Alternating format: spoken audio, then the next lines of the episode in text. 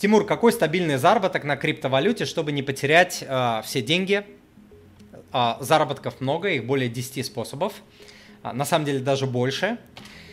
Вот, на своем курсе, вот, который вы сейчас видите на экране, я разбираю 10. Среди них есть достаточно консервативные, которые позволяют зарабатывать на криптовалютах, как на депозитах.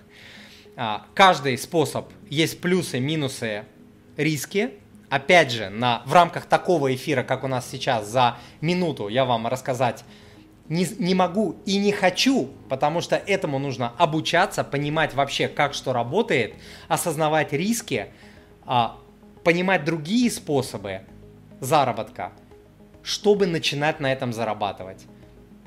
То есть, если я вам сейчас скажу, вы мне скажете, а, какие инструменты, Тимур, подходят для обработки дерева – я вам никогда не скажу топор, иди возьми топор и попробуй там этим топором что-то сделать. Потому что я знаю, вы себя покалечите. Отрубите себе руку, ногу, палец, покалечите, если никогда топором не работали.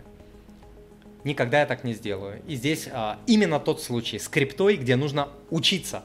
Приходите ко мне, к любому другому учителю, учитесь и потихонечку, потихонечку, там за месяц, за полтора, за два вы поймете, что как работает, как можно заработать и а, потихонечку начнете это делать.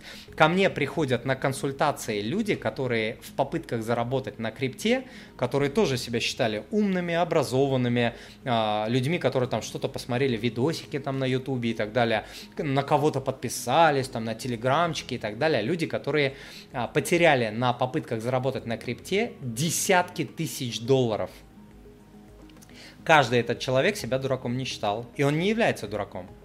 Он просто подумал, что, ну, подумаешь, топор, возьму я как-нибудь с ним справлюсь. Пошел и отрубил себе там палец.